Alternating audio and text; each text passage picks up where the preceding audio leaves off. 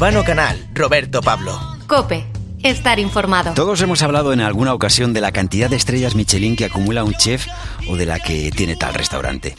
¿De qué hablamos y cómo se elabora esa guía roja que da y quita razones desde su nacimiento en el año 1900?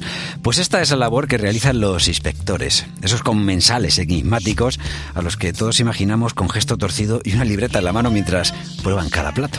Sí, quizá por ese carácter anónimo de su trabajo hay mucha gente que siente envidia de ellos.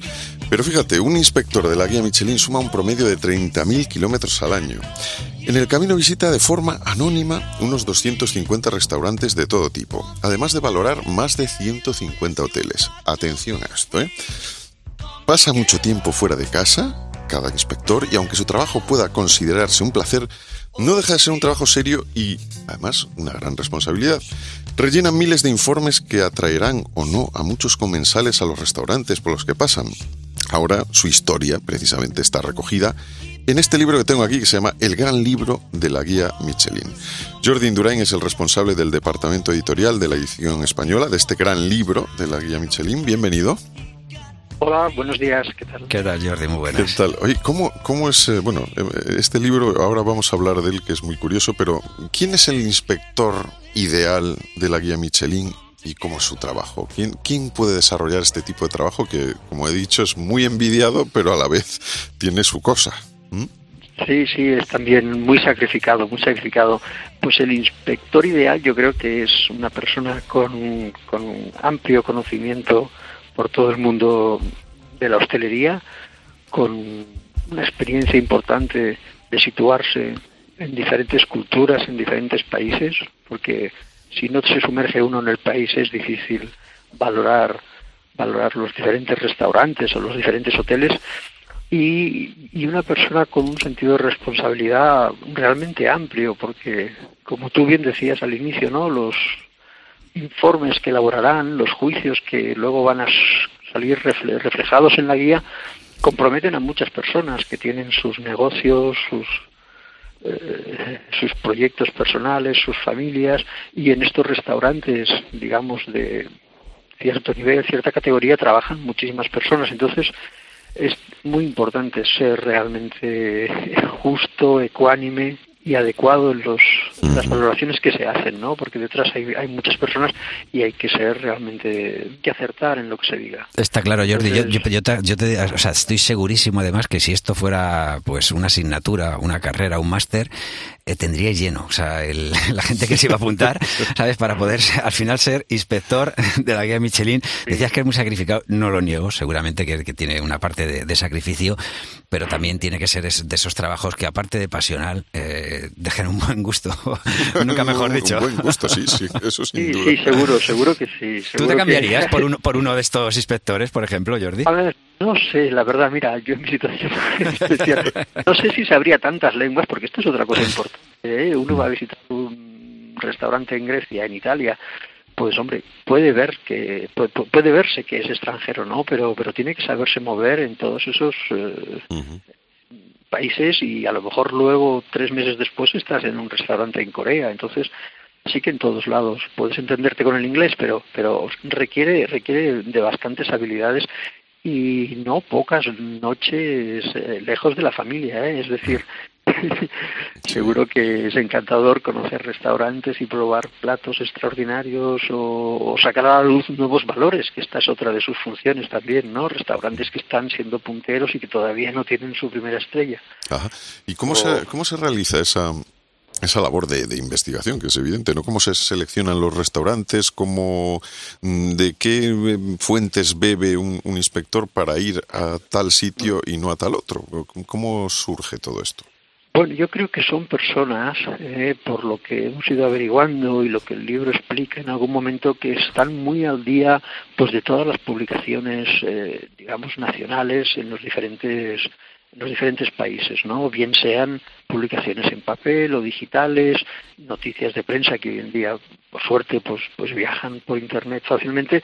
Entonces, yo creo que cuando un inspector, pues vigila, eh, perdón, visita, vamos a pensar en Italia, ¿no? Uh -huh. Pues lógicamente se hace un recorrido, ¿no? Para, para un día estar en una ciudad, por la noche a lo mejor en esa misma ciudad visitar un restaurante y al cabo de, de quizá al día siguiente seguramente pues ya unos kilómetros más arriba o más abajo eh, ir a otro y entonces previamente yo creo que ellos tienen ya claro en sus rutas qué restaurantes vale la pena revisitar para ver cómo van, si siguen con su estándar elevadísimo de pero, calidad. Pero Jordi, perdona, los restaurantes, ellos tienen que sugerir o apuntarse o directamente es el inspector el que ya ha seleccionado unos ciertos restaurantes.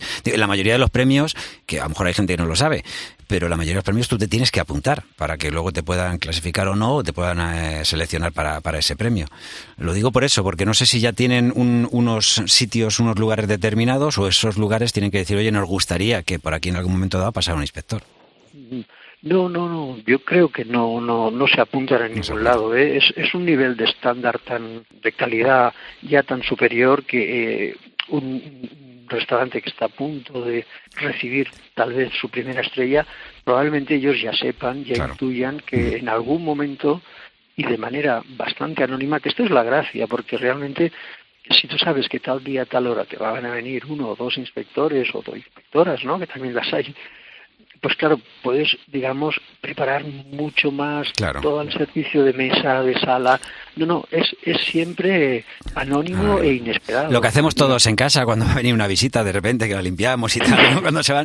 Ya, una cosa, Jordi, yo por mi parte, que, me, que tengo que salir corriendo. Que digo, eh, digo que en esto sí que hay una cosa muy clara, y esto como a los niños, que siempre les decimos, no, probarlo hay que probarlo. Luego te puede gustar o no gustar. Digo que un inspector de la guía Michelin, probarlo tiene que probar todo. No puede llegar a decir, a mí esto no me gusta. No. No, no, no, no. Yo creo que son personas con, con una experiencia de años, porque no, no, no se accede a ser inspector de cualquier manera, eh, que entonces están dispuestos y yo creo que están encantados de, de probar cosas realmente diferentes, extrañas y vamos, que muy probablemente serán suculentas, porque si estamos hablando de los primeros restaurantes, bien sea de la costa valenciana o de, Mm. o de Asturias o de la otra punta del mundo, no, no, no, no se van a comprometer a probar cosas, digamos, raras, ¿no? Pero vamos, yo creo que eso es parte de su, de su, de su encanto, ¿no? Claro que sí. Hombre, desde luego se, se, evitan muchos sitios de estos que están pensados para turistas porque suponemos que ya van un poco avisados los inspectores. Sí, a ver, es que como bien lo apuntabas, ¿no? Sí. Es un es un compendio exten, extenso, pero es un enorme anecdotario, ¿no? Porque sí. te habla de las, pues bueno, yo que sé, de los tipos de quesos, Uh -huh. o, o, de la manera de servir determinadas bebidas o cómo usan los japoneses toda su, su colección y toda su pericia con, con, los cuchillos que tiene un sentido, ¿no? Para cortar las piezas de pescado, etcétera, etcétera. Es decir, el libro tiene multitud, multitud de, de anécdotas y de curiosidades que, además de reflejar todo el mundo de, de los grandes restaurantes, para mí otra, otro, otro valor muy importante del libro es cómo sabe bajar a ese alimento cotidiano, ¿no? En el caso de España, por ejemplo, hay una página muy clara que te habla de de las de las tapas en San Sebastián, sí. que pone las de San Sebastián como podrían ser las de otro lugar de España, ¿no? Que en todos lados hacen tapas y pinchos extraordinarios. O, o no sé, o cómo habla en algún momento también sobre las, la calidad de las conservas españolas y portuguesas, ¿no? Es decir, que sabe digamos, mezclarte ese plato extraordinario que puede hacer un, un Joan Roca o un Berasategui o, sí. o, o, un gran cocinero, pero a la, a, al mismo tiempo, pues, te habla de, no sé, yo ahora mismo estoy delante de la página de los percebes eh, en España, ¿no? Claro. O, o no sé, o cómo influenciaron las colonias eh, de Europa con la llegada de todos los alimentos, pues o sea que, que hay, hay un gran sí hay, hay, un gran background digamos de, de, de, de, conocimientos y de cosas con vamos de todo el mundo porque aquí por ejemplo estoy acabo de abrir por una página donde dice todas las cocinas del mundo en un solo país eso es lo que es básicamente Estados Unidos no Estados que, Unidos. que han sabido claro.